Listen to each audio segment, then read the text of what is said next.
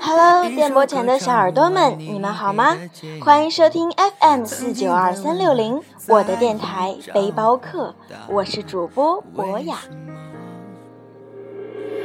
你的怀抱如何变成别人的？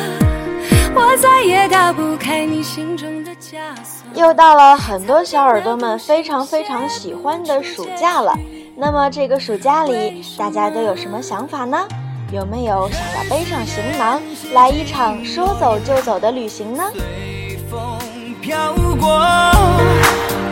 难道我的等待只剩下那么今天呢，博雅要带领大家去一个拥有着历史文明并且十分美丽的地方——云南。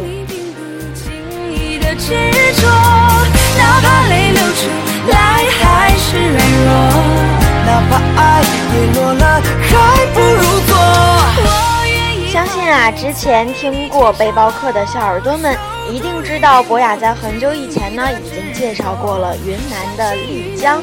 那为什么今天博雅依旧要带领大家开启云南之旅呢？因为这个地方啊，真的真的真的是非常的引人注目。也可以说是非常非常的传奇哦。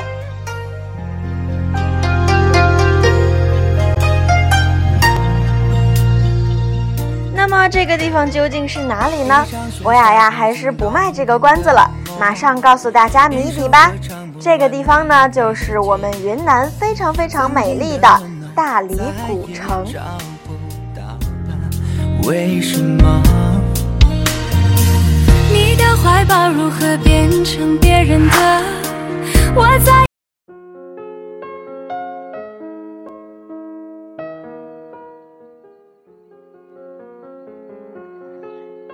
大理境内的南诏崇圣寺三塔、剑川石宝山石窟、宾川佛教圣地鸡足山，以及挺拔雄伟的苍山、明媚清澈的洱海、蝴蝶泉的湖光山色，构成了一幅美丽而又神奇的画卷。大理以其秀丽的自然风光、丰富的文物古迹、优美的民族风情为特色而闻名遐迩，吸引着无数的中外游客。那么说到大理，就不得不介绍一下大理著名的风花雪月了。大理一年四季风景如画，在诸多风景名胜之中，以风花雪月四景最为著名和引人入胜。关于风花雪月四景，当地白族人有一首世世代代传颂的谜语是这样说的：“虫入凤窝不见鸟，奇人头上长青草，细雨下在衡山上。”半个朋友不见了，哎，这首诗呢，是不是非常的有意思呢？那么有没有人知道这里面的谜底呢？这里面啊，“虫入凤窝不见鸟”说的呢就是风，而第二句“七人头上长青草”说的呢是花，“细雨下在衡山上”自然而然说的就是雪喽。那半个朋友不见了，自然说的就是月。首先呢，我们来介绍一下风。这里的风呢，主要就是指的下关风。下关一年四季都有大风，有时风力达到八级以上。关于下关的风，还有一个美丽的传说。相传，在苍山斜阳峰上住着一只白狐，它爱上了下关的一位白族书生，于是它便化作人形和书生交往。他们相爱的故事被洱海罗泉寺的法师罗泉发现了。法师罗泉呢，自然是不允许他们在一起的，便施法将书生打入了洱海。小白狐为了救出书生，去南海求救于观世音。观音于是给了他六瓶风，让他用瓶中的风将洱海的水吹干，以救出书生。当狐女带着六瓶风回到下关的天生桥时，遇到了罗泉法师的暗算。跌倒在地，打碎了五屏风，于是大风全部聚集在了天生桥上，因此呢，下关的风变得特别特别的大。而科学的解释呢是这样说的：因为苍山十九峰太高了，挡住了东西两面的空气对流，而苍山斜阳峰和哀牢山脉的者磨山之间的下关天生桥峡谷，仅为下关空气对流的出口，所以下关的风特别的大，尤其是在冬春季节，行走在天生桥峡谷对面的街道上，大风啊更是能够将人吹得站立不住呢。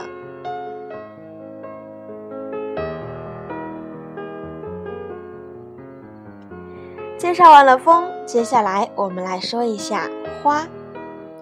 花指的是上官花。上官位于大理苍山云弄峰之路，是自唐代以来形成的拱卫大理的要塞。在关外花树村有棵著名的十里香的花树，传说呢是仙人吕洞宾所种的，花大如莲，每年开十二瓣，闰年开十三瓣。花色黄白相间，美丽诱人。花后之果壳黑硬，可做朝珠，因而又叫朝珠花。到了清代晚期，由于有关的人太多，特别是官府的达官贵人到此赏花，都要当地的白族群众来招待他们。人民群众忍受不了这种负担，于是便把上官花砍了。据考证呢，上官花就是木莲花。这种花呢，在大理境内到处都可以见到。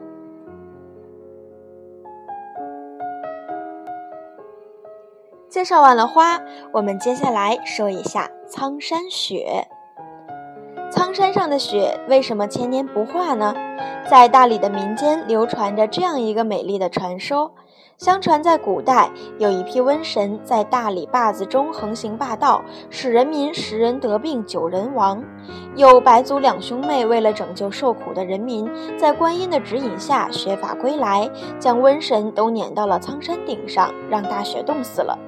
为了让瘟神永不复生，妹妹还变做了雪神，永远镇住苍山上的瘟神。于是，苍山雪人峰就有了千年不化的白雪。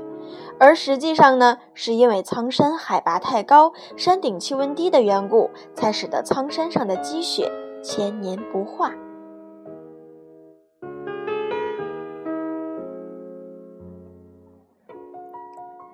最后为大家介绍的是洱海月。每到农历八月十五号的中秋节晚上，居住在大理洱海边的白族人家都要将木船划到洱海中，欣赏倒映在海中的金月亮、云彩、月亮和海水相映在一起形成的这样一幅优美的图画。关于洱海月，流传最广的是天宫公主下凡的故事。传说天宫中有一位公主，羡慕人间的美满幸福的生活，下凡到了洱海边上的一个渔村，与一个渔民成婚了。公主为了帮渔民们过上丰衣足食的生活，就把自己的宝镜沉入了海底，把鱼群啊照的是一清二楚，好让渔民们呢能够打到更多的鱼。从此呢，宝镜就在海底变成了金月亮。放着光芒，照着世世代代的捕鱼人，于是变成了洱海月，供人欣赏。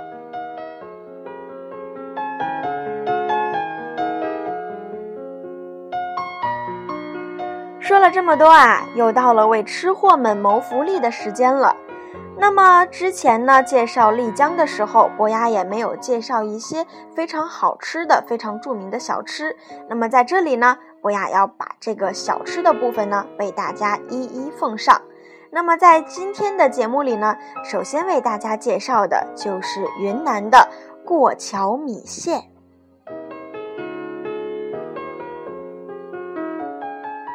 那么在这里啊，博雅要考一下大家，有没有人知道过桥米线的由来呢？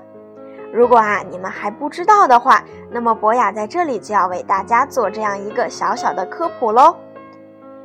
过桥米线啊，到现在为止已经有一百多年的历史了。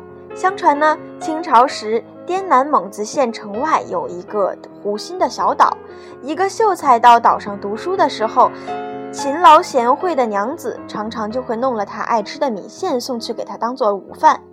但等到出门到了岛上的时候，米线已经不热了。后来一次偶然送鸡汤的时候，秀才的娘子发现鸡汤上覆盖着的厚厚的鸡油，有如锅盖一样，可以让汤保持温度。如果把佐料和米线等到吃的时候再放，还能够更加的爽口。于是呢，这个方法一经传开，人们纷纷的都来效仿这位勤劳贤惠的娘子。因为到了岛上还要过一座桥，人们也为了纪念这位贤妻，后世呢就把它叫做过桥米线。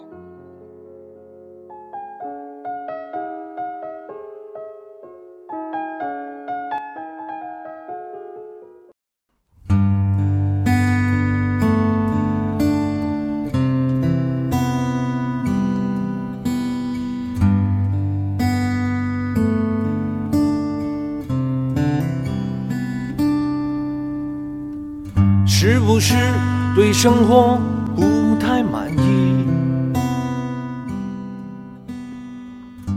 说了这么久呢，又到了节目的尾声了。那么，为什么博雅在介绍了云南丽江之后，还要介绍云南大理呢？那是因为啊，在前不久呢，博雅刚刚看了这样一部叫做《心花怒放》的电影，也是呢，非常的沉醉于大理的迷人风光之中。不仅如此呢，前不久呢，一位小耳朵在微博中给博雅留言说呢，也非常非常想要更多的去了解云南的风光。那么，所以呢，博雅又特开了这样一期云南大理的节目。有这样一首歌呢，说的是大理三月好风光。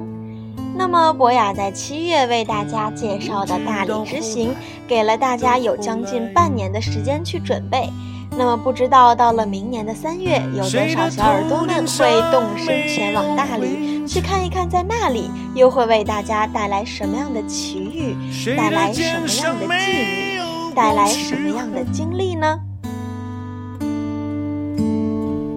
也许爱情就在洱海边。希望呢，每一位小耳朵都能够动身前往这样一个美丽的地方，也许你会遇到你意想不到的爱情哦。谁的头顶上没有灰尘？谁的肩上没？好了，伴着这首来自黄渤的《心花怒放》的片尾曲《去大理》，我们今天的背包客到这里就要和大家说再见了。感谢各位小耳朵们的收听，这里是 FM 四九二三六零，我是主播博雅，感谢各位的收听，让我们相约下一期的节目吧。